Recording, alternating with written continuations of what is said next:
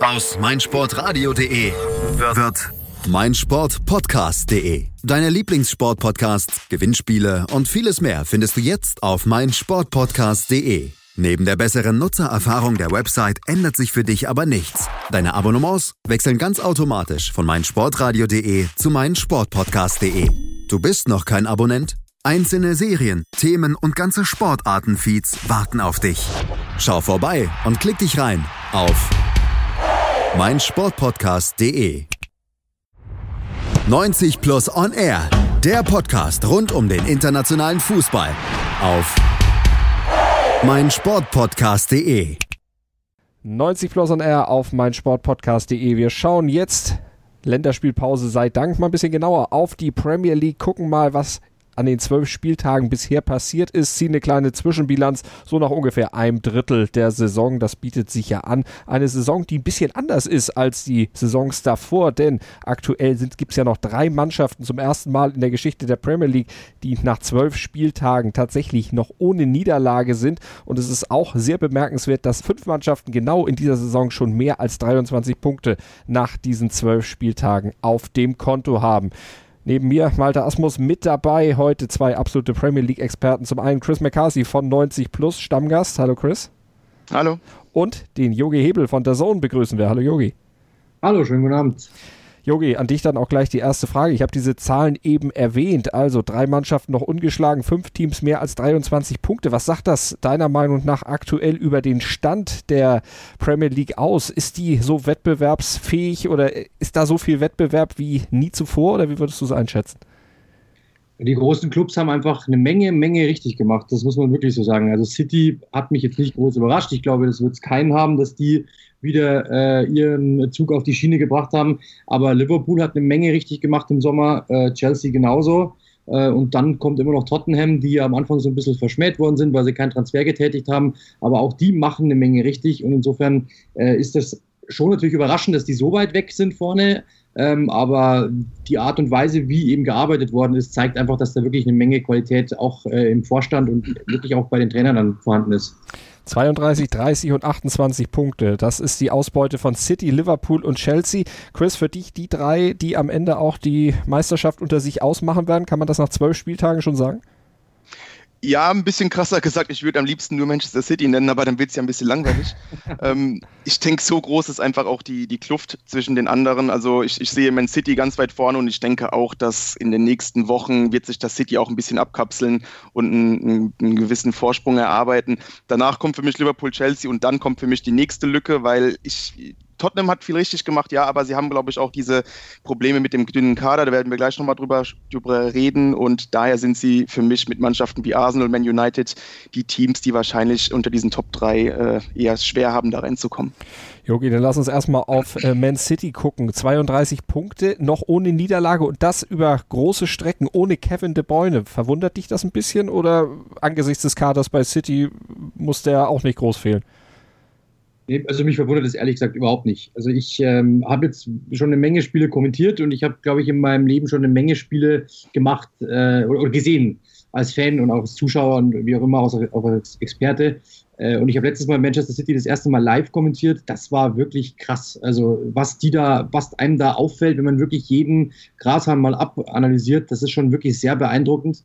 Ähm, man sieht dann einfach, was diese Mannschaft drauf hat und wie unglaublich die in, ins Rollen kommen, wenn die mal wollen. Ich meine, die haben mit die beste Abwehr, mit dem besten Sturm. Das ist wirklich phänomenal. Und dass so einer wie Pep Guardiola, man kann drüber halt, man kann über ihn denken, was man möchte, aber er kriegt es einfach immer hin, diese Mannschaft so zu motivieren und so den Druck auf sie zu erhöhen, dass einfach jeder immer 100 Prozent gibt. Und das ist wirklich ein Phänomen. Das gibt es, glaube ich, im Weltfußball sonst kein zweites Mal. Chris, dem kannst du nur zustimmen. Ja, absolut. Also da, da komme ich auch nicht ohne meinen wöchentlichen Verweis an All or Nothing vorbei. Das, das geht einfach nicht. Da sieht man nämlich, was für eine Arbeit da drin steckt, was für ein Perfektionismus da drin steckt, was Guardiola investiert bei jedem einzelnen Spiel. Da kann es äh, der vermeintlich unwichtige Ligapokal sein. Ähm, da platzt ihm die Hutschnur, wenn es zur Halbzeit nur 2-0 gegen unterklassigen Gegner steht. Also Guardiola investiert da alles und deswegen wundert mich das auch überhaupt nicht, dass die Mannschaft auch ohne De Bruyne äh, da so ins Rollen gekommen ist, beziehungsweise auf dem Weg dahin ist, jetzt an der Topform zu kratzen. Und das, das Krasse ist, eventuell tut es der Mannschaft sogar gut, wenn man dann eventuell dann äh, in der heißen Phase der Champions League plötzlich auf einen frischen De Bruyne zurückgreifen kann. Also das ist alles ziemlich beängstigend und äh, City ist absolut das Maß aller Dinge. Frontrunner, wann würden Sie, Chris, aus deiner Meinung die erste oder nach deiner Meinung die erste Niederlage kassieren? Oh, das ist eine gute Frage. Ähm, in der Premier League kann das natürlich schnell passieren. Also das, das ist das Interessante an der Premier League. Da kannst du mal auswärts gegen Watford verlieren oder gegen Bournemouth verlieren. Also ist natürlich ganz schwer zu sagen. Ähm, wenn ich jetzt mal auf den Spielplan schaue, da kommt auswärts Chelsea äh, am Anfang Dezember und dann der FC Liverpool zu Hause am 1. Januar. Das sind so Spiele natürlich, da, da muss man äh, natürlich mal schauen, wie die sich so entwickeln, aber das sind Spiele, die sind normalerweise natürlich die, die dicken Brocken. Aber in der Premier League wird es mich auch nicht wundern, wenn es dann irgendwann mal zwischen den Jahren, dann, wenn man ein bisschen schonen muss, äh, ein bisschen rotieren muss, auch vielleicht mal bei einem, bei einem Underdog auswärts ein bisschen patzen sollte. Aber ich denke, der Unterschied zu den anderen Teams ist, dass diese Patzer sich dann doch eher ja, selten halten mhm. werden. Aber Liverpool und gerade Jürgen Klopp, ja so die große, der große Gegenspieler von Pep Guardiola, der einzige, der ihn in den letzten Jahren ja so richtig mal auscoachen konnte. Jogi, glaubst du, das wird in dieser Saison auch der Fall sein, dass die beiden, wenn sie wieder aufeinandertreffen, dass Klopp da wieder so der, der Tick vorne ist? Ja, also auf den Tag gerechnet kann es mit Sicherheit passieren, dass da mal mit Sicherheit ein Ausrutscher dabei sein wird und dass dann vielleicht mal Liverpool die Nase vorne hat. Das kann mit Sicherheit sein. Auf die lange Strecke muss ich, so viele Reds-Fans in Deutschland wahrscheinlich auch aktiv sein werden, äh, sagen, dass ich glaube, dass ich nicht glaube, dass das machbar ist. Ich meine, diese, dieses Unentschieden gegen äh, Arsenal zum Beispiel, ähm, zuletzt das ist dann einfach auch sowas, wo man sieht, dass diese Mannschaft dann vielleicht auch nicht, noch nicht den, allerletzten Biss hat und noch nicht diese, diese, die Qualität ist sicherlich sehr hoch ähm, und wirklich sehr, sehr hoch und wirklich höher, als ich erwartet habe, dass sie zu diesem Zeitpunkt schon sein könnte. Aber Manchester City ist halt einfach wirklich eins der heißesten Teams der Welt momentan und äh, deshalb glaube ich, dass es an einem Tag schon machbar ist. Auf die lange Strecke ist da City einfach weiter vorne zu sehen. Äh, und auch gegen Fulham zum Beispiel, das Spiel habe ich gesehen, ähm, die waren schon deutlich besser, das ist klar. Aber wenn Mitrovic dieses eine Tor bekommt, dann mhm. kann es auch da blöd ausgehen. Also die sind noch nicht so gefestigt. Und auch zum Beispiel, wenn man sich mal anschaut, auch dieser, der Sturm ist mit 23 Toren überdurchschnittlich in der Premier League. Ähm, aber wenn man mal schaut, City hat schon 36. Also auch das, das große Pfund, das Liverpool ja eigentlich hat, da ist City eigentlich einfach auch noch ein Stückchen besser. Momentan geht an denen einfach nichts vorbei an den Citizens.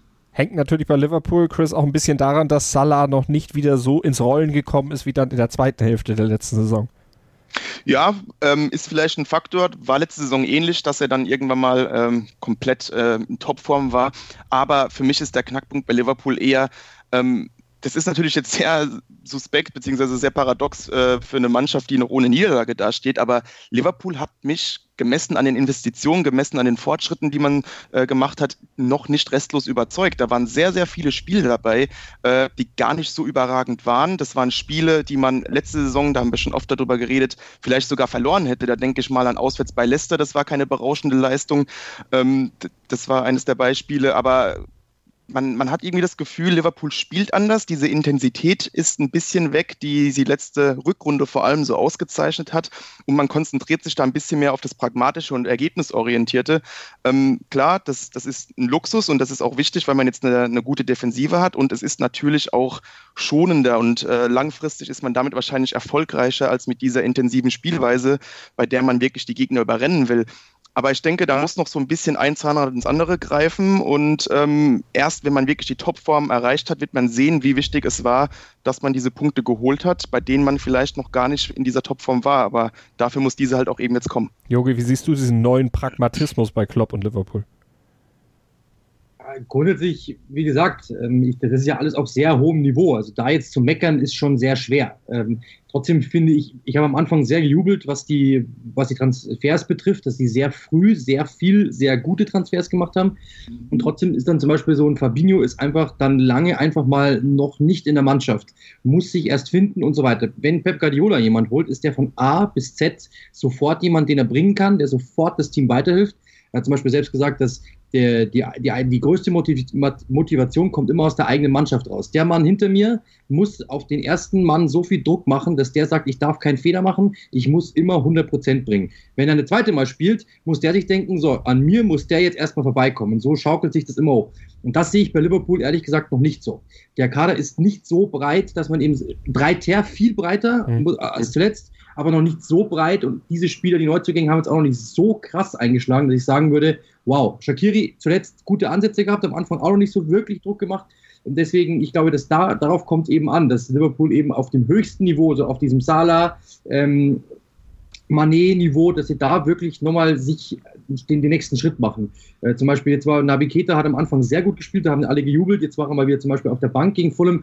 Also das sehe ich da halt noch nicht so. Und ähm, da ist, glaube ich, halt City einfach noch ein Vorteil. Trotzdem ist das natürlich auf allerhöchstem Niveau, wenn du kein Spiel gewonnen hast nach zwölf, Spiel, nach zwölf Spielen. Was, was willst du groß meckern? Da gibt es nicht wirklich viel zu meckern. Genauso wenig, Chris, wie bei Chelsea, wo ähm, Maurizio Sarri, der neue Trainer, schneller eingeschlagen ist als erwartet. Ja, also Chelsea ist für mich wirklich ähm, die positive Überraschung der, der Top-Mannschaften in diesem Jahr. Ähm, ich hätte wirklich nicht gedacht, dass die Mannschaft so schnell äh, sich an den neuen Trainer gewöhnt, beziehungsweise an seinen Spielstil, ähm, den Sarri-Ball ehrlich gesagt, vor der Saison hätte ich gedacht, dass der, dass der Kader gar nicht so perfekt dafür ausgelegt ist, dass da ein paar Spieler dabei sind, die mit, diesem, mit dieser Art Fußball zu spielen vielleicht nicht so direkt klarkommen. Aber ähm, die Mannschaft belehrt uns auf jeden Fall eines Besseren. Und viel interessanter finde ich sogar noch, dass die Defensive auf einmal so gut ist bei Chelsea, obwohl man da individuell für mich gar nicht mal so herausragend besetzt ist. Also David Luiz, wissen wir, ist immer so ein Wackelkandidat. Dann, dann hat man auf Viererkette umgestellt und da sind für mich Alonso und Aspilicueta jetzt auch nicht die schnellsten, obwohl sie natürlich gut spielen. Und das ist natürlich dann auch dem Trainer geschuldet, dass man da auf einmal sehr, sehr organisiert steht, sehr diszipliniert verteidigt und einfach ein, ein tolles Konstrukt auf die Beine gestellt hat. Die Mannschaft wirkt absolut äh, homogen, da harmonisiert jeder Mannschaftsteil mit dem anderen. Also Chelsea ist für so früh in der Saison schon ziemlich, ziemlich weit in der Entwicklung, meiner Meinung nach. Der Trainer kommt aus Italien, der ist taktisch diszipliniert, der kann seine Mannschaft entsprechend einstellen. Jogi, bist du trotzdem überrascht, dass es so schnell schon so gut funktioniert und dass vor allen Dingen ja auch dieser Startrekord für Chelsea-Verhältnisse dabei rausgekommen ist? Das hat ja nicht mal José Mourinho geschafft. Ja, also ich finde es wirklich, also ich bin ja so ein bisschen der Chelsea, äh, momentan der, ähm, der Chelsea-Verantwortliche bei der Zone. Also wenn immer Chelsea zuletzt gespielt hat, war meistens ich dann irgendwie auf Sendung in der Europa League, auch schon im Pokal und auch in der Liga. Ähm, deswegen, ich habe die sehr oft gesehen und bin wirklich auch restlos begeistert, ehrlich gesagt, wie sie spielen, weil sie sehr auf den Ball, äh, den sehr auf den Ball haben. Ähm, auch Spieler jetzt wieder wie Morata funktionieren. Äh, Chris hat vorher äh, David Luiz angesprochen, der ja gesagt hat, unter Conte wäre ich weg. Jetzt ist er einer der Spieler, die die meisten klärenden Aktionen in der Liga haben, äh, der total sicher wirkt. Der kommt im Pokal rein, wird eingewechselt und ist sofort, man merkt sofort, der erwachsenste Spieler auf dem Feld. Das war ja nicht immer. Ganz im Gegenteil. Ja. Und äh, also lauter solche Dinge. Jorginho spielt eine Saison, die ist, die ist fabelhaft. Dann zieht er Kanté eins vor, lässt ihn eigentlich nicht mehr den Sechser spielen, sondern eher so den verkappten Achter. Der ist so oft wie noch nie zuvor in der Box zu finden, macht das aber auch klasse. Am Anfang haben alle gesagt, das gibt's gar nicht. Was macht der da? Und mittlerweile funktioniert auch das. Und das ist wirklich sehr beeindruckend es gab schon Stimmen, die gesagt haben, wenn die einen, einen Weltklasse-Stürmer hätten, dann wären sie jetzt schon Tabellenführer. Ja. Ähm, Arthur kommt langsam aber sicher. Und ich glaube, wenn der wirklich seine Selbstbewusstsein wieder findet und in dieses Spiel besser, noch besser reinfindet als, als momentan, ähm, dann muss man vor denen wirklich Angst haben. Also, das ist wirklich sehr beeindruckend, wie sie spielen. Ich habe kaum ein Spiel gesehen, wo sie irgendwie so den Faden verloren haben, sondern es wirkte immer so, wir wissen, was wir tun und irgendwann werden wir belohnt. Sari ist der, hat, es gibt doch keinen Premier League-Trainer, der in den ersten zwölf Spielen ungeschlagen geblieben ist, irre. Also Respekt, muss man wirklich sagen. Vor allem für einen Mann, der 2014 noch nicht mal Erstligatrainer war. Eben noch in der Bank gearbeitet hat. Es ist irre. Rasante Entwicklung hingelegt und das in einem doch schon recht fortgeschrittenen Alter. Aber Jogi, du hast gesagt, äh, Louis zum Beispiel unter Conte fast weg gewesen. Wie kann das sein, dass ein Trainer einen Spieler ja nicht völlig verkennt, aber dass der bei ihm überhaupt keine Rolle spielt und beim anderen Trainer, beim Nachfolger ist er plötzlich der Heilsbringer. Ist das systembedingt oder wie würdest du es einschätzen bei Chelsea? Ich glaube eher auch menschlich bedingt. Also ich habe mit einem Kollegen aus England lange telefoniert vom, von dem ersten Europa League-Spiel, das ich gemacht habe von Chelsea. Ähm, der hat zu mir gesagt, der größte, hab, meine Frage war, was ist der größte Unterschied zwischen Antonio Conte und Maurizio Sarri? Und die Antwort war kurz und prägnant, er ist nicht Antonio Conte. Ist, ich, ich, musste auch lachen, aber darin, darin steckt so viel Wahrheit. Conte hat sich am Schluss nur noch beschwert. Conte hat am Schluss irgendwann nur noch wirklich versucht, auch zu verteidigen, zu verwalten, zu schauen, dass nichts passiert. Sari sagt, mhm. wir sind der FC Chelsea, wir haben Spaß, er spricht viel mit den Spielern, er macht im Training viele offensive Übungen, er lässt das Team offensiv spielen und nicht eher Defense first, sondern eher nach vorne spielen. Und das macht natürlich so einem Williams und David Luiz viel mehr Spaß das sind beide Spieler, die gesagt hätten, wenn, äh, wenn Conte noch da wäre, wäre ich weg. Willian hat ja mhm. zum Beispiel auf dem Pokalbild, glaube ich, sogar das Bild von Conte weggemacht und hat den Pokal einfach drüber gemacht. ich will diesen Typen nicht mehr sehen. Und das ist eigentlich schon phänomenal. Der war ja schon bei Barcelona und die haben alle gesagt, okay, wir bleiben, weil wir irgendwie ein positives Gefühl haben. Ähm, und das ist eben das Positive bei Chelsea momentan, dass jeder einfach wirklich daran glaubt, ah, er kriegt seine Chance. Man sieht es bei Ruben Loftus-Cheek ist nicht der Typ Spieler, den Sari liebt, aber trotzdem, er spielt gut, also kriegt er auch seine Chance. Ross Barkley genau dasselbe. Er spricht sehr positiv über die Spieler, spielt, er spricht sehr positiv über das System und trotzdem lässt er immer eine Lücke. Beispielsweise Marcos Alonso hat gesagt, ähm, das ist ein sehr, sehr guter Linksverteidiger, vielleicht sogar der beste der Welt, deswegen verlängern wir, aber wenn er es werden will, muss er definitiv Schippe drauflegen. Und das macht er immer. Also es gibt okay. immer so, er ist Wahnsinn, Wahnsinn, Wahnsinn, aber und dieses Aber versucht er ihm beizubringen und die Spieler glauben es ihm, nehmen es ihm ab, merken, er ist total vernarrt. Der saß zum Beispiel in der Länderspielpause wirklich zwölf Stunden am Tag nur in der Kabine und hat einfach die, nächsten Gegner analysiert. Die kamen zurück und der konnte über jeden Gegner, der kommen wird, alles sagen. Die waren so, so perplex, weil das noch nie einer gemacht hat da bei Chelsea, dass die echt gesagt haben, ein absoluter Wahnsinniger und trotzdem irgendwie menschlich geblieben, raucht seine Zigarette, ist ein belästiger Typ. Und ich glaube deswegen, so dieses ganze Konstrukt funktioniert, dass er irgendwie, dass sie es ihm abnehmen. Ja, und dann kannst du halt auch mal so einen Lauf hinlegen positiv wahnsinnig im Gegensatz zu Conte, der ja auch wahnsinnig ist, was vor allen Dingen Arbeitseinsatz und Schreierei an der Seitenlinie angeht, regelmäßig heiser nach Spielen, aber kommt eben dann doch besser an, was Basari macht und es funktioniert momentan ja auch. Ja, das waren die großen drei aktuell, die noch ungeschlagen sind in der Premier League nach zwölf Spieltagen. Machen eine kurze Pause und dann gucken wir auf die Mannschaften, die dahinter kommen und Tottenham zum Beispiel hatten Chris und Yogi ja schon angeteasert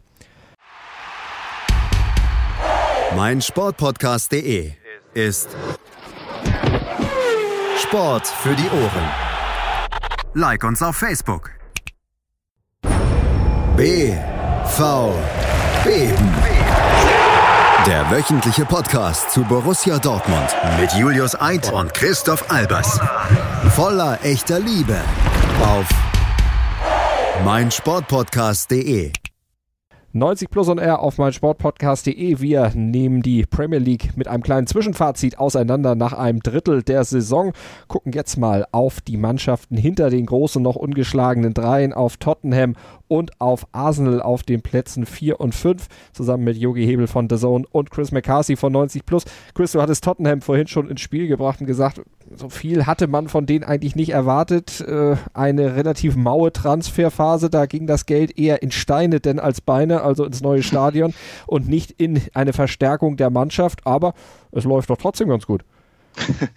ja, ähm, ja und nein. Also wenn ich mir die letzten Spiele mal anschaue, ähm, ich hatte Tottenham, glaube ich, bei jedem Spiel so ein bisschen ab, abgeschrieben. Wenn ich die Vorschau beispielsweise geschrieben habe, habe ich immer gedacht, ja, auswärts gegen Huddersfield, da kannst du vielleicht mal Punkte lassen, es wird unbequem, gegen Brighton wird es unbequem, gegen Crystal Palace wird es unbequem. Und die Spiele waren auch alle unbequem, aber Tottenham hat irgendwie trotzdem gewonnen. Ähm, Tottenham hat Probleme mit der Kadertiefe, das ist Fakt. Ähm, man konnte sich auch nicht verstärken im, im Sommer und da kann man es abtun, wie man will. Das spielt auf jeden Fall eine Rolle. Es ist davor auch noch eine sehr lange Saison gewesen, eine kraftintensive WM. Man muss auch bedenken, die Spurs haben da die, die meisten Minuten aller Premier League-Mannschaften gestellt. Also das ging nicht spurlos im Kader vorüber und man merkt auch, die, die Verletzungen haben sich auch sehr gehäuft in dieser Saison.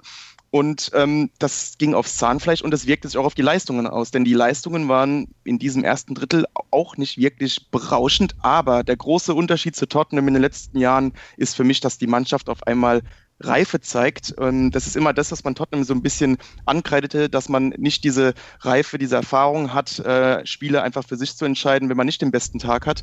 Und Tottenham macht das momentan sehr, sehr oft. Ähm, man hat diese Naivität, Naivität, abgelegt und man holt einfach das Ergebnis. Und das ist natürlich äh, eine tolle Entwicklung für die Mannschaft, zumal ja hoffentlich dann auch irgendwann Besserung in Sicht ist, dass man sich dann doch wieder verstärken kann, vielleicht ein bisschen mehr äh, finanziellen Spielraum hat. Also ähm, wie gesagt, der, der Anfang ist jetzt für mich gut und auch schlecht, aber das, das Gute ist irgendwie sehr, sehr interessant, gerade wenn man sich die, die letzten Jahre von Tottenham genau anschaut. Diese Kader, äh, fehlende Kadertiefe oder diese nicht vorhandenen Verstärkungen im Sommer, äh, Yogi, können die aus deiner Sicht im Laufe der Saison sich irgendwann noch rächen? Chris hatte die vielen Verletzungen zu Beginn schon angesprochen. Wie, wie siehst du es hinten raus? Es kann mit Sicherheit ein Problem werden. Sie haben eher sogar ja noch Glück, dass sowas wie das Lukas Mura jetzt mittlerweile funktioniert, zum Beispiel, ja. auch schon quasi abgeschrieben war. Also das kaschiert so ein bisschen. Trotzdem glaube ich, die, die, das Hauptaugenmerk lag darauf, ähm, Pochettino zu verlängern, Dele Alli zu verlängern, Kane, Son, ähm, Eriksen. Das sind so die wichtigsten Bausteine. Die sind jetzt alle mindestens mal bis 2020 äh, gebunden. Eriksen ist gerade in der Verlängerungsphase. Ähm, das, das ist zumindest schon mal etwas, dass man sagen kann, man hat den Kern der Mannschaft zusammengehalten. Äh, das ist, fand ich, das Allerwichtigste. Mhm. Und dass natürlich im Sommer nichts gekommen ist, kann ich irgendwo verstehen. Und zwar aus zwei Gründen. Erstens natürlich, das Stadion kostet eine Menge Geld, so um die Milliarde heißt es ja immer rundherum. Ähm, ich weiß auch, wie es bei Arsenal war. Da hat Arsene Wenger gesagt, ich musste eigentlich immer 20 bis 30 Millionen einnehmen pro Jahr äh, durch Spielerverkäufe, um dieses ganze Ding zu stemmen für die, die es nicht wissen, in England gibt es eben da keine Zuschüsse oder kaum Zuschüsse vom Staat, dass da irgendjemand sagt, ach so, ihr habt da irgendwie einen gemeinnützigen Verein, ihr wollt ein Stadion kaufen, da helfen wir euch mal so ein bisschen. Sondern du musst es einfach, du musst den Grund kaufen, du musst das Stadion kaufen, das kostet in England ein Vielfaches mehr äh, und, und so weiter und so fort. Das heißt, du musst das erstmal abbezahlen in den kommenden Jahren. Und wo geht es ab? Natürlich vom Transferbudget. Du kannst dann halt einfach nicht für 100 Millionen irgendeinen Spieler holen. Und, und dann kommt dazu, dass Tottenham einen verhältnismäßig guten Kader hat, Jetzt, wenn du den Spieler holen möchtest, wen holst du dir? Holst du dir irgendeinen Durchschnittsspieler und sagst, ich stelle den hinten dran? Oder sagst du, ich hole mir halt einfach, ich brauch, eigentlich bringt uns nur einer weiter, der uns, ja, wie der, wie der Begriff schon sagt, weiterbringt. Und der kostet Geld. Und ja. das hast du momentan nicht. Und dann sagst du halt, du, bevor wir irgendeinen holen, der dann irgendwann mal in der, in der 70. Minute reinkommt oder vielleicht sogar noch Ärger macht, wenn er es nicht tut, lass uns so, wie es ist. Und ähm, das ist mit Sicherheit irgendwo äh, Problem. Fluch und Segen in Anführungszeichen zugleich. Du bist jetzt eines der wenigen englischen Teams, das ein Stadion dann irgendwann mal bekommt, so es fertig wird. Auch das, glaube ich, ist ein Thema, weil es natürlich nervt. Jeder wird immer darauf angesprochen, wann ist es endlich fertig, wann ist es denn soweit, können wir denn endlich mal und so. Dann werden wieder Spiele umgetauscht, du musst erstmal auswärts spielen und so. Das ist ja alles, also ich glaube, momentan läuft da vieles nicht so ganz richtig. Dann hast du Champions League auch noch, was auch noch dazu kommt, hast da ein paar dumme Niederlagen eingesteckt. Und trotzdem, dass es so phänomenal läuft, muss ich sagen, echt Respekt von Maurizio Pochettino, der ja auch schon die ersten Andeutungen gemacht hat, dass er nicht mehr ganz so hundertprozentig zufrieden ist ähm, und wo mit Sicherheit mal der erste andere große Club mal anklopfen wird. Also insgesamt muss man sagen, Respekt, dass sie so gut dastehen, wie sie es tun. Das ist wirklich phänomenal. Und wenn sie diese Phase überbrücken können mit diesen Transfergeldern und so, die ausbleiben, vielleicht, dann Hut ab. Das kann wirklich was geben. Also der, der, der Grundstein, finde ich, ist hervorragend. Chris äh, Yogi hat es eben gesagt, Fluch und Segen, dass man eben äh, auch Spieler halten konnte, äh, Leistungsträger halten konnte. Ist das vielleicht aber auch der Grund, weshalb diese Abgezocktheit jetzt reinkommt? Eben, was du vorhin sagtest, diese engen Spiele dann auch mal zu gewinnen, dass man da eben sich dann doch reifer präsentiert, weil die Mannschaft eben gewachsen ist über Jahre. Ja, das auf jeden Fall. Also man hat auch einfach diese Eingespieltheit, diese, diese Kaderhomogenität geschaffen, dass da auch nichts Neues reinkommt. Das ist ja auch irgendwo dann äh, ein Vorteil für die Mannschaft, sich besser zu finden, zusammenzuwachsen. Da weiß jeder Spieler, auf wen er sich verlassen kann und in welcher Situation man sich aufeinander verlassen kann. Und wenn man diese Verletzungen hat, da wächst man auch so ein bisschen zusammen. Da, da kommen da auf einmal Spieler rein, der, der, der junge Juan Voigt, der ein paar Fehler gemacht hat, ein junger Kerl ist, äh, Premier League Debüt und jetzt auch in die Rolle reinwächst, ein bisschen da von Alderweireld an seiner Seite geführt wird. Ähm, jetzt kommt ein Sissoko plötzlich wieder zum Einsatz. Also man hat da so ein bisschen auch, ähm, ja, so ein bisschen Konkurrenzkampf dadurch geschürt äh, unter den Reservespielern. Die kommen dann wieder zum Zug und die wollen natürlich auch nicht aus der Mannschaft rausfliegen, wenn äh, der Stammspieler wieder zurückkehrt. Also das alles hat natürlich auch einen positiven Einfluss drauf. Da das, das, ist, das hilft einfach dem, dem Teamgeist und erfahrungsgemäß ist es ja wirklich so, dass Mannschaften, die einen guten Teamgeist äh, haben, auch dann zur Crunch-Time da sind und auch einfach diese Spiele durch ihre Ausstrahlung und Erfahrung entscheiden können. Und ähm, ich denke, dass die Mannschaft dann so lange jetzt zusammengereift ist, ähm, zahlt sich jetzt gerade in diesen schwereren Phasen einfach aus. Yogi, der Platz 4 Champions League-Teilnahme für Tottenham wieder drin in diesem Jahr? Ich glaube, der ein oder andere Arsenal-Fan würde jetzt kotzen, aber ähm, ich glaube, dass, dass das schon auf jeden Fall drin ist. Die Mannschaft ist wirklich gut genug, um das zu bringen. Äh, sollte United jetzt nicht irgendwie unerwartet irgendwie noch einen großen Angriff äh, starten, würde ich schon sagen, dass es für Tottenham auf jeden Fall drin ist, das Minimum. Chris, du bist einer von denen, die Yogi eben angesprochen hat, die dann wahrscheinlich rückwärts essen.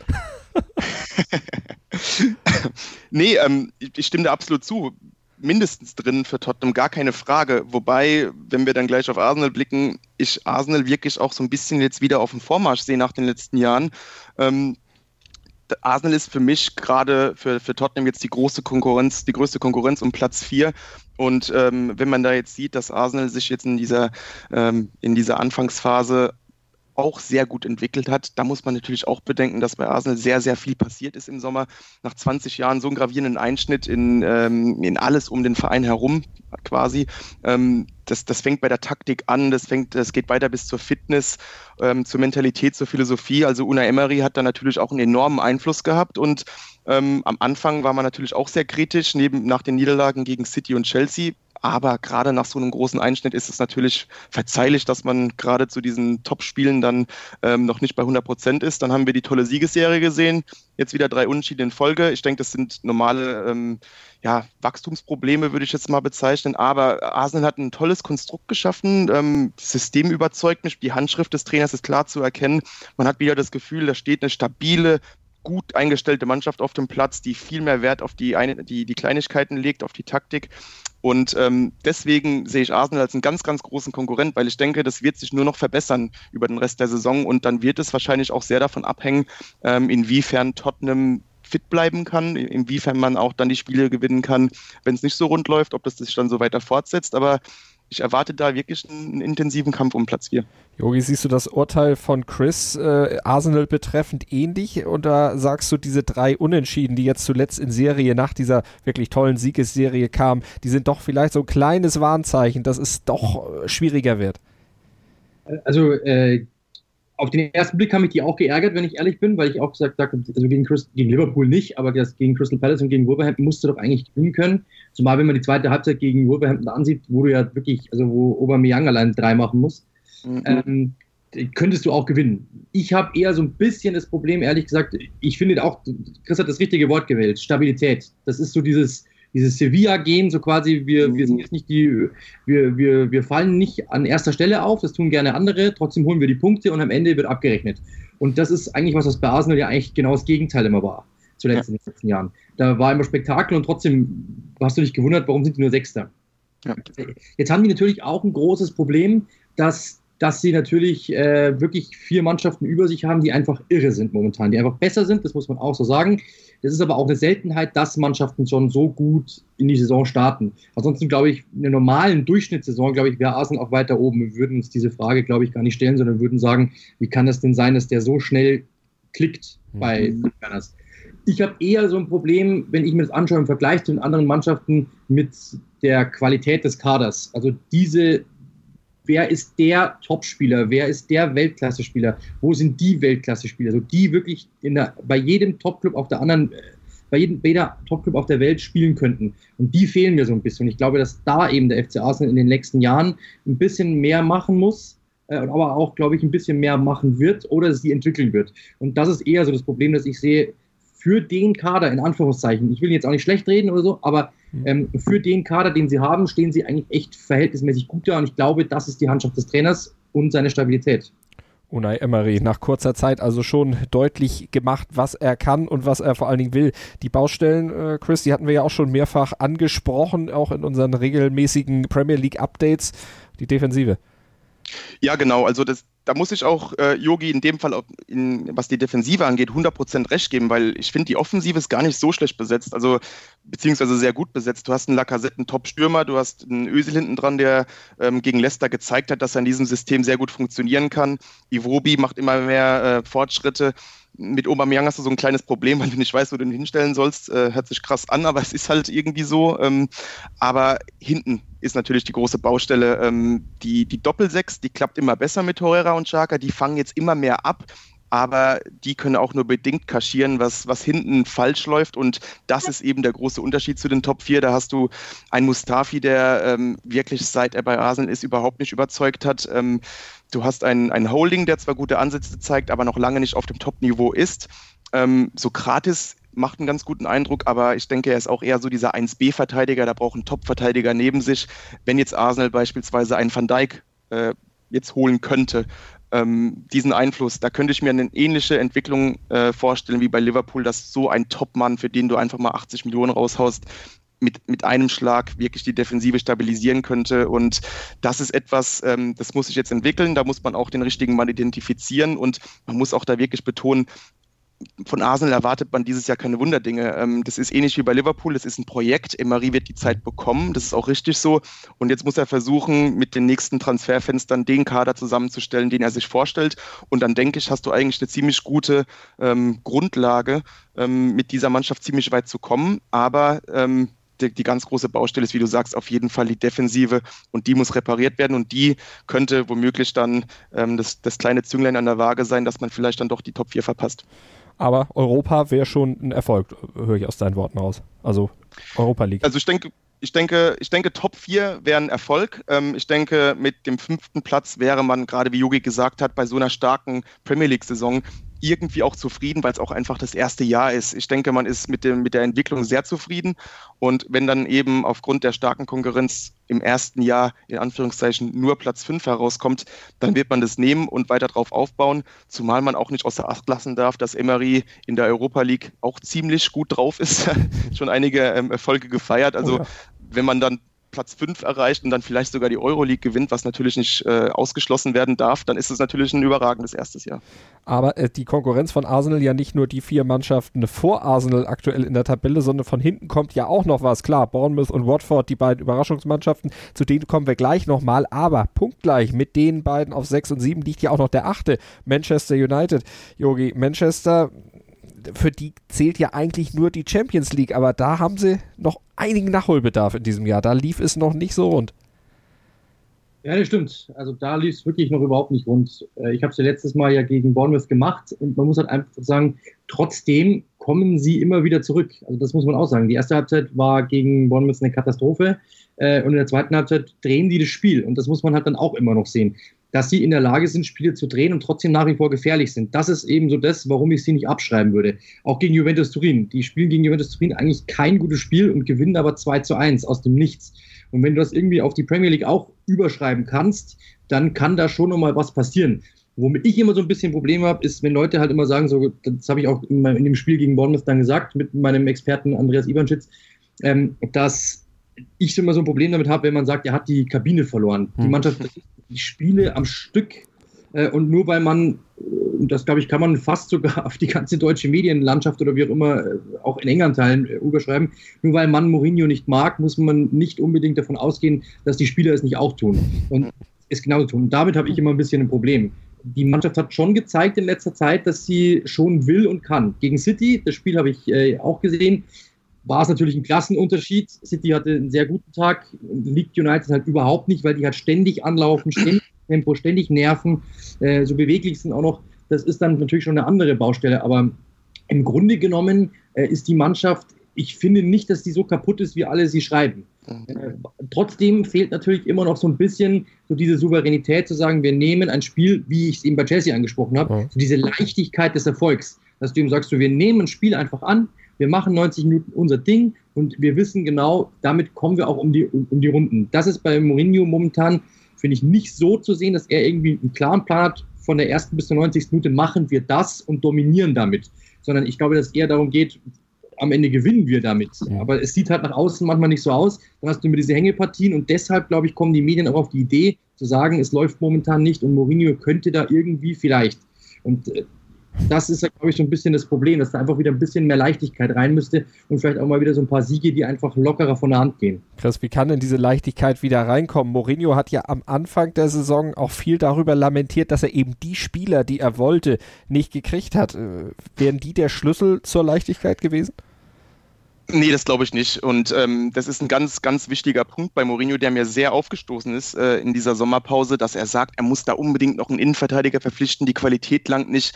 Ähm, wollen wir jetzt mal einfach vergessen, dass Mourinho Lindelöf und Bailly verpflichtet hat und die sind auf einmal nicht mehr gut genug. Also da würde ich als Vereinsführung auch ein bisschen zögern, wenn mein Trainer auf einmal jetzt wieder 80 Millionen für einen Verteidiger ausgeben will. Ähm, das, das sehe ich nicht so. Ich denke, die Mannschaft hat Qualität. Ich denke nur, dass sie momentan einfach nicht diese Qualität abrufen kann. Und ich habe das Gefühl, Jogi hat meine Notizen gelesen, denn äh, das, mit der, das mit der Kabine verloren, das ist auch ein ganz wichtiger mhm. Punkt bei mir. Ähm, man muss sich nur die Spiele mal gescheit anschauen und nicht nur auf die Ergebnisse gucken. Ja. Ähm, United hat sich beim Auswärtsspiel bei Watford einen abgequält, das kann passieren. Aber wenn man mal da hinguckt, da hat ein Lukaku beim, bei der eigenen Eckfahne eine Grätsche angesetzt, da die Mannschaft zerreißt sich für den mhm. Trainer und das passiert nicht, wenn man seinem Trainer nicht vertraut und äh, nicht gerne mit ihm zusammenarbeitet. Das passiert einfach nicht. Und deswegen sehe ich das genauso wie Yogi, das ist Quatsch. Ähm, nach außen ist Mourinho ein sehr seltsamer Typ. Ähm, er hat auch mit der Mannschaft natürlich seltsame Aktionen hinter sich, wenn er äh, Spieler öffentlich ankreidet, aber er hat trotzdem die Mannschaft auf gar keinen Fall verloren. Aber diese Spritzigkeit, keine Ahnung, wo die herkommen soll. Mhm. Ähm, die Mannschaft kommt immer wieder zurück, beweist immer wieder Herz, aber dass man dann auch so lethargisch in Partien reinkommt, ist natürlich ein, ein großes Problem. Und ähm, was mir am meisten Bauchschmerzen bei United macht, man hat auf dem Papier eigentlich eine ziemlich gute Offensive, aber man kann einfach keinen attraktiven Offensivfußball spielen. Und ich weiß nicht, woran das liegt. Die Qualität ist eigentlich da ich schätze mal, dass Mourinho ähm, seine Spieler nicht so wirklich von der Kette lässt, da er seiner Verteidigung nicht vertraut und jeder Spieler mit nach hinten arbeiten muss. Aber ja. bei so einem Kader ist natürlich, ähm, ja, Platz 8 ist es aktuell, glaube ich, äh, ist natürlich dann nicht gerade äh, zufriedenstellend. Nur 20 eigene Tore, 21 äh, Gegentore sogar. Das ist ja auch Mourinho untypisch, Jogi. Da könnte man sagen, er hat nicht die Kabine verloren, er hat seinen Bus falsch geparkt. Kann sein, aber ich, also ich, ich muss sagen, auf, auf der ersten Ebene, wenn er sagt, die Innenverteidigung ist nicht gut ja. genug, hat er für mich recht. Ja. Also Chris Smalling, wenn ich den sehe, das tut mir immer wieder weh, was der teilweise für Aussätze hat. Ähm, der war wirklich mal richtig gut, aber ist er momentan einfach nicht. Lindelöf ist einfach manchmal noch ein bisschen zu nett. Der soll immer, der soll immer das eins regeln und das macht er eigentlich auch ganz gut meistens. Äh, und Smalling soll die Bälle ablaufen äh, und auch das funktioniert teilweise nicht so. Grundsätzlich ich muss ich trotzdem mal sagen, also Luke Shaw wurde in der Vorbereitung richtig abgewatscht. Der ist momentan einer der besten Spieler in dieser Mannschaft. Dasselbe gilt für Paul Pogba. Auch der wurde abgewatscht. Es geht momentan teilweise wirklich voran. Der Trainer spricht sich für ihn aus, er spricht sich für Mourinho aus. Äh, dasselbe gilt für Martial. Der war schon so gut wie weg. Der hat eine richtige Watsche bekommen. Der sollte eigentlich im Sommer schon weg sein. Der spielt eine überragende, ja, die überragende fünf Spiele jetzt in der letzten Zeit. Also man muss schon auch dann da mal hinblicken und wirklich sagen, okay, die Spieler, die eigentlich am meisten anti-Mourinho sein sollten, die, die momentan vorangehen. Und wo ja. hat dann da irgendjemand irgendetwas verloren? Das ist natürlich ja. die Aussage, zu sagen, ich brauche einen besseren Innenverteidiger und ich habe ihn nicht und ich kriege ihn nicht, dass das natürlich in der Öffentlichkeit dämlich ist und dass das natürlich auch zerrupft wird, mhm. das ist vollkommen klar, weil natürlich das hat nicht nur in der Öffentlichkeit das Thema, dass dann die Bildzeitung schreibt, Mourinho fordert, sondern natürlich, die Spieler denken sich ja auch, sag mal, was ist denn mit dem los? Es geht mir ja genauso. Wenn ich irgendwo sitze und sage, ähm, Jogi Hebel ist eingeteilt für das Spiel A gegen B und ich sitze aber hin, hinter mir sitzt jemand, der sagt, eigentlich hätten wir ja ganz gern den sowieso äh, da eingekauft, aber der kam nicht, dann würde ich mir auch denken, ja klar, danke. und soll jetzt hier aber motiviert so tun, als wäre es das geilste Spiel meines Lebens, mhm. ist ja normal irgendwo. Das geht euch ja wahrscheinlich mit Sicherheit genauso. ja. Und ich glaube, dass das eher so das Problem ist, dass er das denkt. Das werden wahrscheinlich auf der ganzen Welt 17 Trainer denken. Ich hätte ganz gern den und den.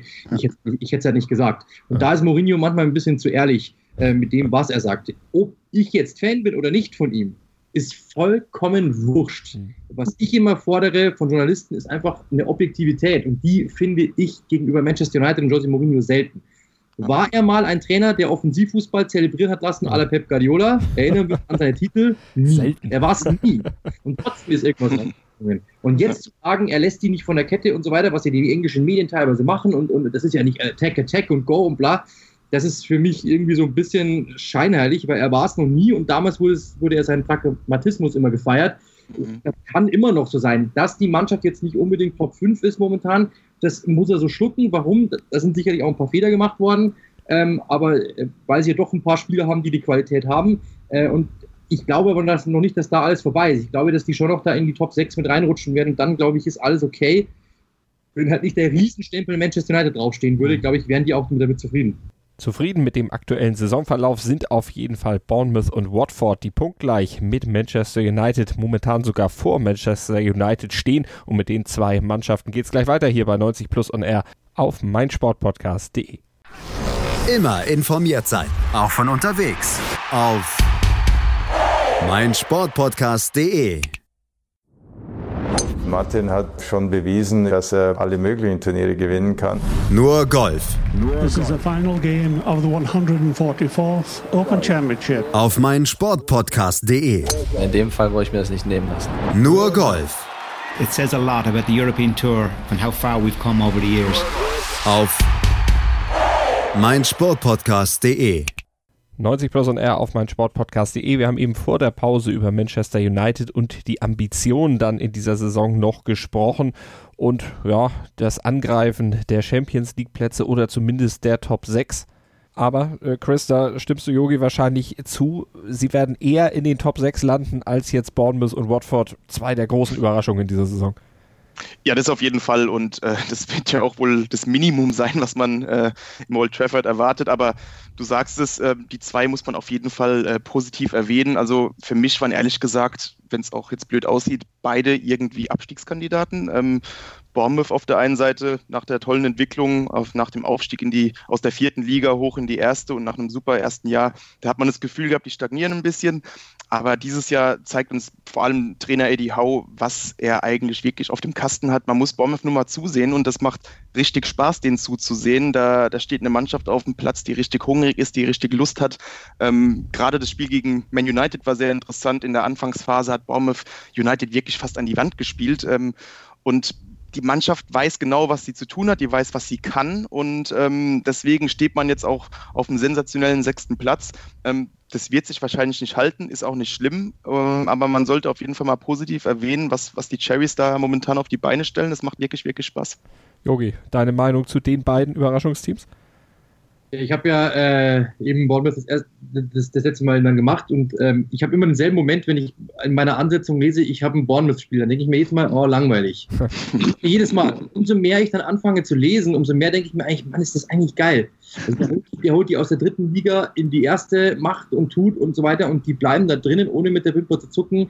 Er ist so ein lässiger Typ, der Eddie Howe, dass er wirklich einfach sagt, egal was kommt, wir bleiben cool. Ich habe den noch nie irgendwie überhastet gesehen, dass er irgendwie mal durchdreht und sagt, oh mein Gott, wir müssten jetzt, sondern er bleibt immer ruhig, gelassen, macht sein Ding, er ist jetzt der dienstälteste Trainer der Liga, äh, gleichzeitig aber auch der jüngste und macht überragende Sachen, das muss man wirklich sagen. Und auch allein statistisch gesehen, ja, die haben die, die, die sind das Team, glaube ich, mit den, mit den, äh, mit den meisten Torschüssen da vorne drinnen, die gehen die meisten Sprints in die Tiefe und so weiter. Das ist richtig attraktiver Fußball. Und für das, dass man immer glaubt, so diese kleinen Teams, die wenig Geld haben, stellen sich hinten rein und spielen ekligen Fußball, ist bei Bournemouth genau das Gegenteil und trotzdem haben sie Erfolg. Das ist wirklich eigentlich, wenn die ein bisschen, ihr habt eh gesagt im Spiel, wenn die ein bisschen funkelnder wären, dann glaube ich, würden alle so ein Leicester-Gefühl bekommen, dass man sagt, Wahnsinn, was die da machen. Mhm. Und das haben sie halt irgendwie noch nicht hinbekommen, dass sie da aus diesem grauen Maus-Image rauskommen. Aber was da läuft, wenn man mal drauf blickt, ist wirklich aller Ehren wert.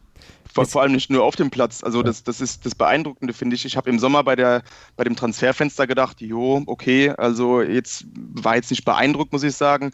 Ähm, aber wenn man jetzt mal auf die, die Neuzugänge guckt, jetzt während der Saison, ähm, Jefferson Lerma ist einer der best, einer der, der Mittelfeldspieler, der am besten in Form ist. Der hat die Mannschaft im defensiven Mittelfeld dermaßen stabilisiert. Dann hast du ähm, vor allem noch diese Talente geangelt. Äh, David Brooks, letztes Jahr den Cooks.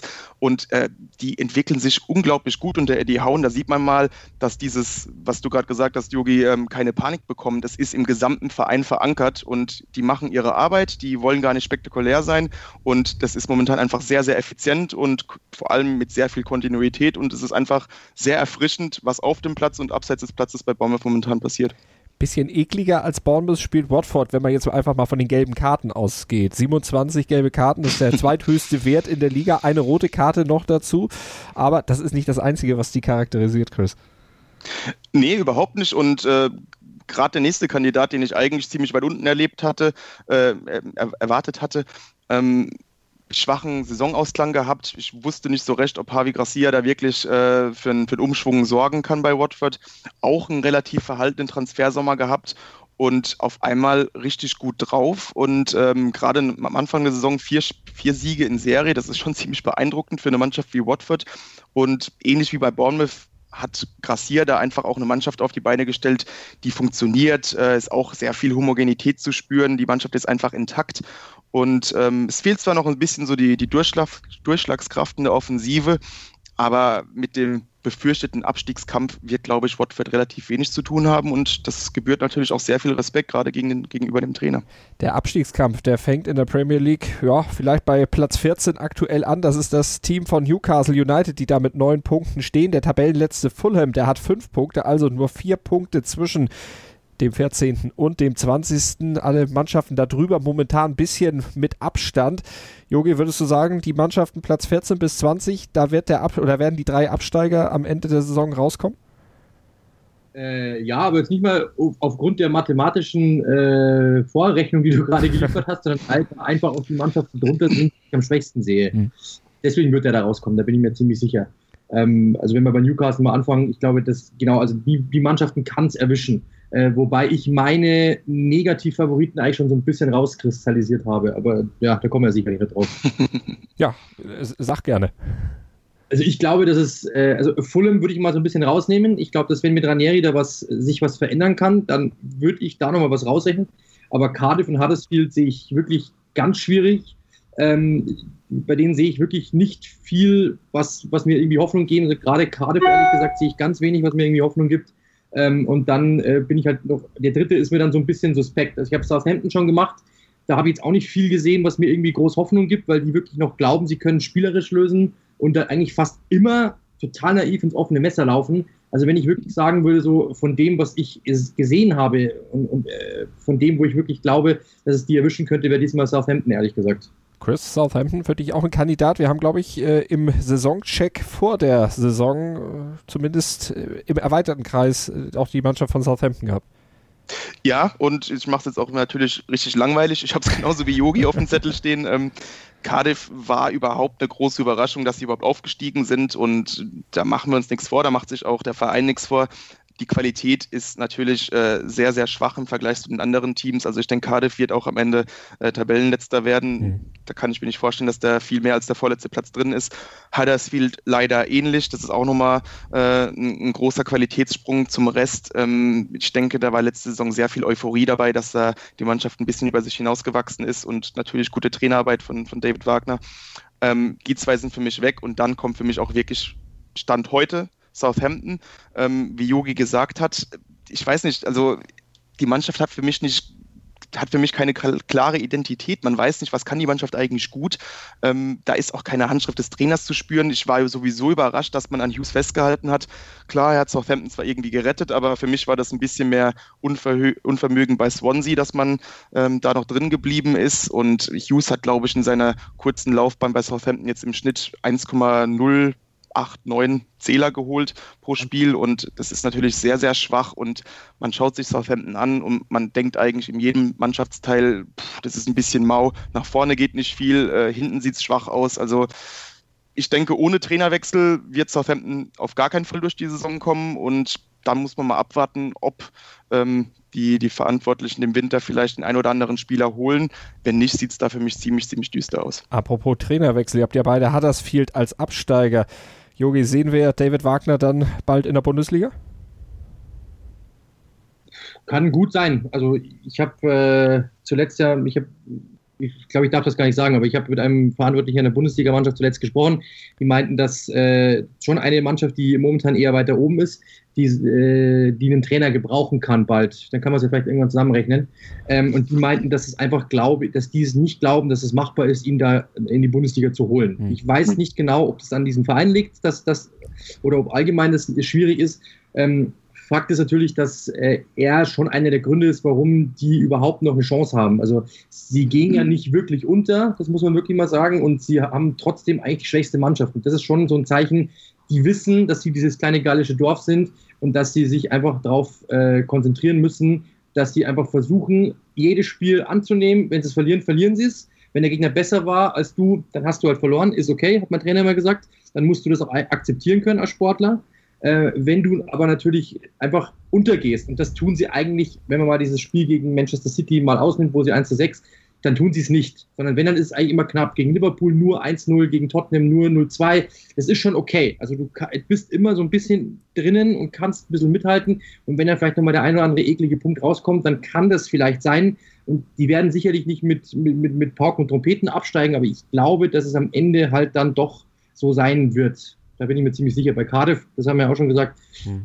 das ist eine Mannschaft zusammengestellt aus, äh, aus, der, aus von der Resterampe. Also selbst der Trainer ist es ja eigentlich. Dann hinten, äh, hinten drin die, die Abwehr mit Bamba, mit, äh, mit, mit Heulet, das sind alle Spieler, die waren davor, die waren davor vereinslos. Und, und es ist wirklich so. Und, und, sollen jetzt die großen äh, Stammspieler sein, sollen jetzt die großen Führungskräfte sein und in der Premier League was reißen. Also ich sehe da wirklich echt schwer irgendeinen einen, Hoffnungsschimmer, ehrlich gesagt, bei diesen beiden Mannschaften. Und die dritte Mannschaft Southampton, das haben wir gerade angesprochen, ja. die haben fünfmal nicht getroffen zuvor vor diesen beiden Spielen jetzt, wo es so ein bisschen einigermaßen besser aussah, haben äh, davor dann auch wirklich katastrophal, wie Christus eben gesagt hat. Also es war wirklich vorne nichts zu erkennen, es war hinten nichts zu erkennen. Sie sind total naiv reingegangen und haben gesagt, ja, wir werden es schon irgendwie machen und werden schon irgendwie mitspielen können und werden schon versuchen. Seit Mark Hughes bei Southampton unterschrieben hat, hat nur Huddersfield weniger Siege geholt als Southampton. Das muss man sich mal überlegen. Ähm, und in der Zeit hat sich, ist, das, das Southampton hat drei Siege in dieser Zeit geholt, seitdem er da ist. Drei Siege. In der Zeit ist nichts eingefahren. Mhm. Also das ist, das ist einfach nichts. Und trotzdem, und das ist für mich der größte Irrsinn, verlängert man im Sommer den Vertrag mit ihm.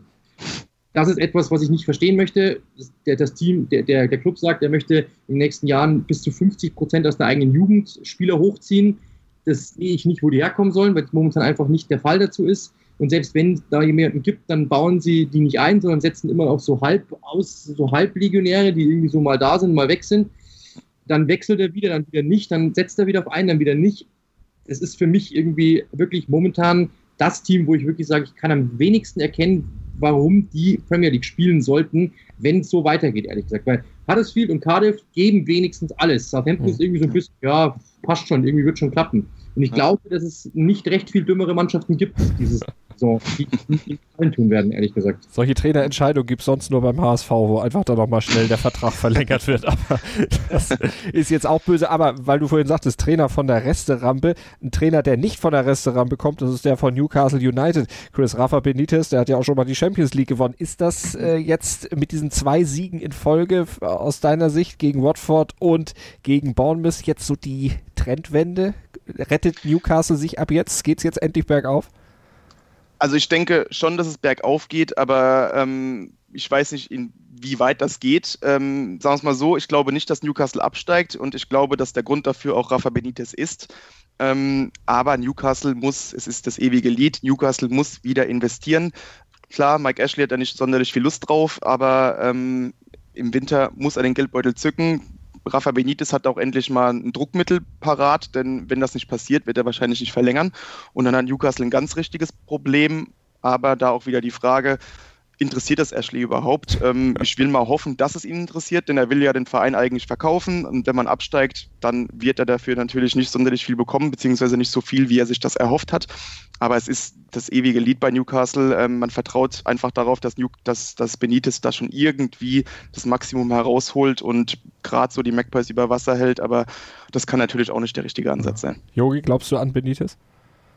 Ja, also an ihn glaube ich schon. An den Rest glaube ich jetzt nicht wirklich. Das heißt jetzt nicht, dass die absteigen werden. Ich glaube, dafür ist die Qualität dann immer noch zu hoch. Äh, aber ne, Mike Ashley zieht sich komplett raus, will ihn verkaufen. Ich glaube, so für 400 Millionen Pfund oder sowas will er haben. Ich glaube, zum Vergleich, irgendwie 80 Prozent von Southampton waren irgendwie, glaube ich, nicht mal irgendwie 180 wert. Also der will da einfach äh, Summen haben, die er nicht bekommt investiert ja auch seit Jahren nichts mehr. Zuletzt war er sogar so, dass er ähm, sich diese, diese, ähm, diese Werbeauftritte quasi von, South, äh, von, von, seiner eigenen Firma bezahlen hat lassen, vom Club und so weiter und so fort. Das ist, das ist völlig wahnsinnig. Der hat einfach überhaupt keinen Bock mehr, zeigt sich nicht mehr. Und äh, Benitez hat ja im Sommer schon mehr oder minder angekündigt, dass er das nicht mehr mitmacht, wenn es so weitergeht, weil er einfach Spieler wollte, sie nicht bekam. Und ja, die Fans tun mir da eigentlich mit am meisten leid, weil da einfach ein, ein, ein wahnsinniger Geschäftsmann, der äh, quasi in England ja den ganzen Sportmarkt kaputt gemacht hat mit seinen, mit seinen Dumpingpreisen. Da, kein Trikot gibt es mehr unter 40 Pfund oder so, weil einfach jeder sagt, das ist äh, über, so, so rum, weil einfach jeder sagt, dieses Sports Direct ist Wahnsinn und da kriege ich alles billiger. Und das macht halt bei Newcastle genauso. Also der nimmt das einfach nur als wirklich, äh, als etwas, äh, um es zu veräußern jetzt noch und äh, quasi Gewinn zu machen. Und das hm. tut mir Rafa Benitez wirklich leid, der jetzt auch nicht die großen Anforderungen hatte. Aber der muss sich dann seinen, seinen, seinen Wunschspieler Rondon quasi ertauschen äh, im, im, im, im Leittransfer mit, äh, mit Dwight Gale. Also irgendwie passt das alles nicht zu dem, was der Trainer eigentlich ausstrahlt. Und das tut mir echt ein bisschen leid, weil er steht da auch immer teilweise da, wenn die Mannschaft dann nicht so funktioniert, dass ich echt denke, man, was ist denn hier los? Was habe ich mir angetan? Und äh, das ist wirklich eigentlich sehr schade, weil ich von ihm sehr viel halte.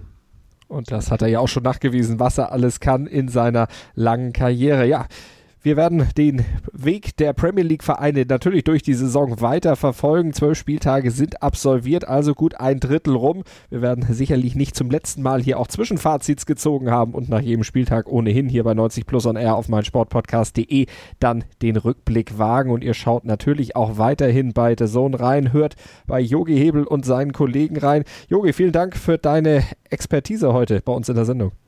Ich danke, ich danke für die Einladung. Und Chris, dir natürlich auch vielen Dank und nach der Länderspielpause gibt es dann wieder die wöchentliche Premier League Zusammenfassung. Ja, auf jeden Fall, ich freue mich schon.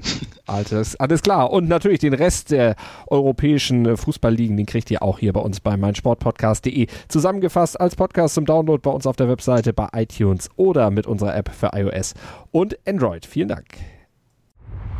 90 Plus On Air, der Podcast rund um den internationalen Fußball auf meinsportpodcast.de.